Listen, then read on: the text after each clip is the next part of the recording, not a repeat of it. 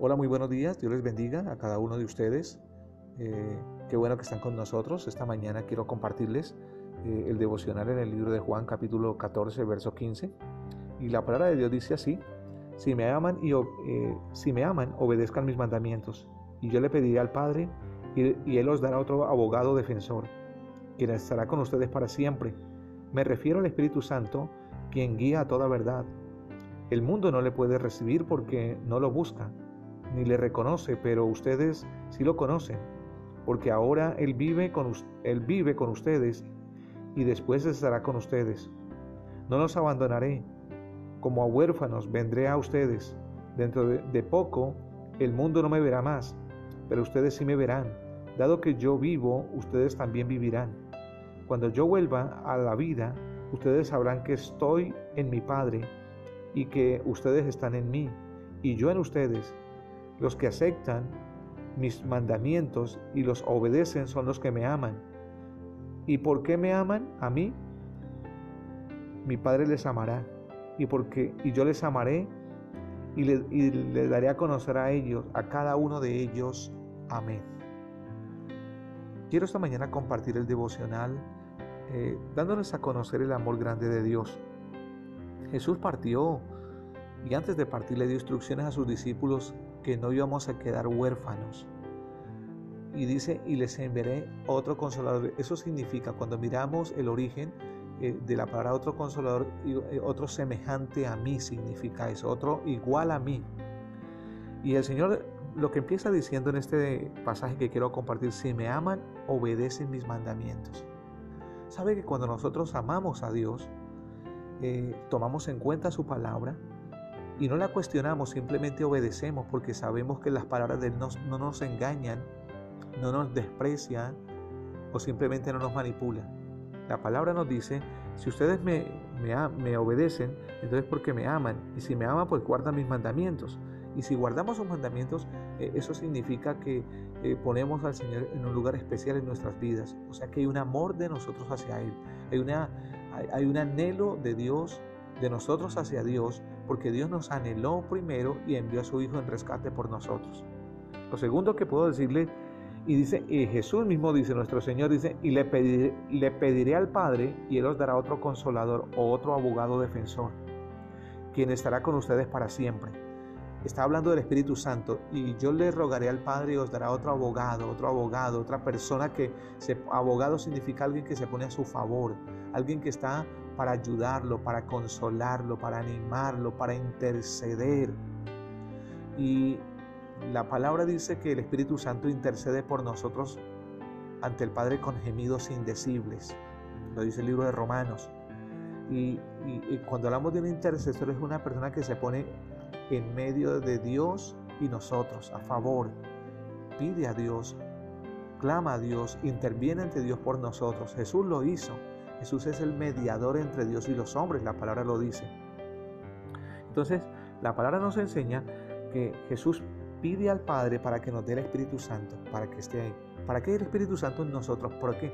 ¿Para qué? Para que nos ayude a vivir correctamente, para que nos recuerde la palabra, para que nos enseñe, para que nos estorbe, para no hacer lo malo, sino que podamos hacer lo correcto. El Espíritu Santo viene para enseñarnos, ayudarnos, guiarnos a toda verdad. Cuando nosotros resistimos al Espíritu Santo, simplemente lo desobedecemos o Él nos inquieta y simplemente lo ignoramos y hacemos las cosas para terminar haciendo pecados o haciendo desobediencias y cosas de las cuales después nos duele haberlas cometido. Entonces, eh, como la palabra nos dice en el verso 16, yo le pediré al Padre y les dará otro abogado defensor quien estará con ustedes para siempre. El Espíritu Santo, cuando aceptamos a Cristo, entra a morar en nuestro corazón y Él comienza a redarguir, a formar, a, replantear un nuevo modelo y estilo de vida basado en la palabra. El verso 17 dice, me refiero al Espíritu Santo, dice el Señor Jesús, quien les guiará a toda verdad. El mundo no le ha recibido porque no lo buscan ni le reconocen, pero ustedes sí lo reconocen porque Él vive con ustedes y después estará con ustedes. Eso significa que el Espíritu Santo cuando aceptamos a Jesús como Señor y Salvador morará en nuestro corazón y nos va a enseñar la palabra, nos va a ayudar a aprender, a entender. Pero cuando nosotros nos despreocupamos de la palabra, nos despreocupamos de la obediencia, terminamos apagando, enfriando o alejando al Espíritu Santo de nuestras vidas. Por eso necesitamos avivar el corazón en la fe. ¿Cómo lo avivamos? A través de la palabra, a través de la búsqueda, pero necesitamos esa compañía, esa dependencia del Señor y Él va a estar con nosotros continuamente.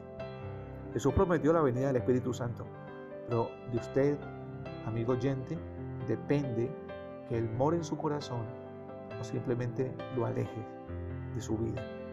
El verso 19 dice que dentro de poco el mundo me verá, verá más, pero ustedes sí me verán, dado que yo voy, yo vivo, también ustedes vivirán. Jesús sabía el tiempo establecido en que iba a partir.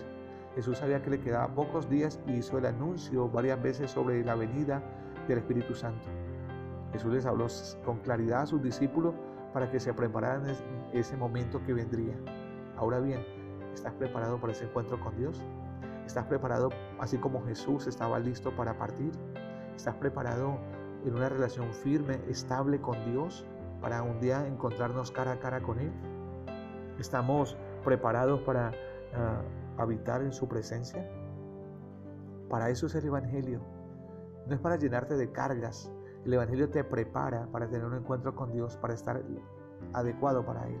Así que yo te digo esta mañana, necesitas un encuentro con el Señor. Los que aceptan los mandamientos, dice la palabra en el verso 21, los que aceptan los mandamientos y los obedecen, esos son los que le aman. ¿Cómo demuestras que amas a Dios? Cuando vives la palabra, cuando obedeces la palabra.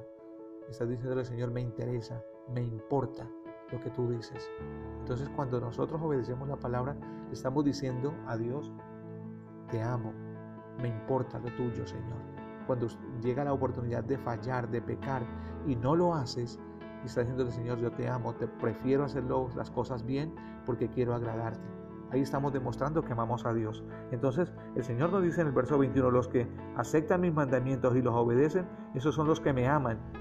Y si queremos demostrar que amamos al Señor, pues debemos amar y guardar su palabra.